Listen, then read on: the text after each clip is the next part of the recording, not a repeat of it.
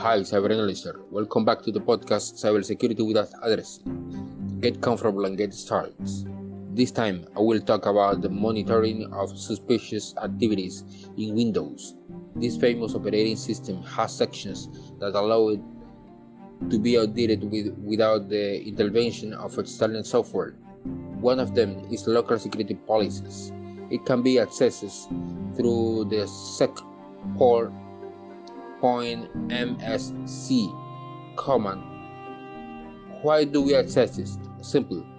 It has a section of audit policies that must viewer that must be active, activated to track user activity. Another important point when auditing Windows is the event viewer. Remember that each activity within uh, the operating system is an, an event.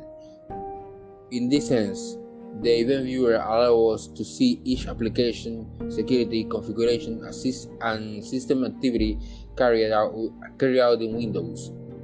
But having this information is not enough. We must also analyze it to divide the daily from suspicious.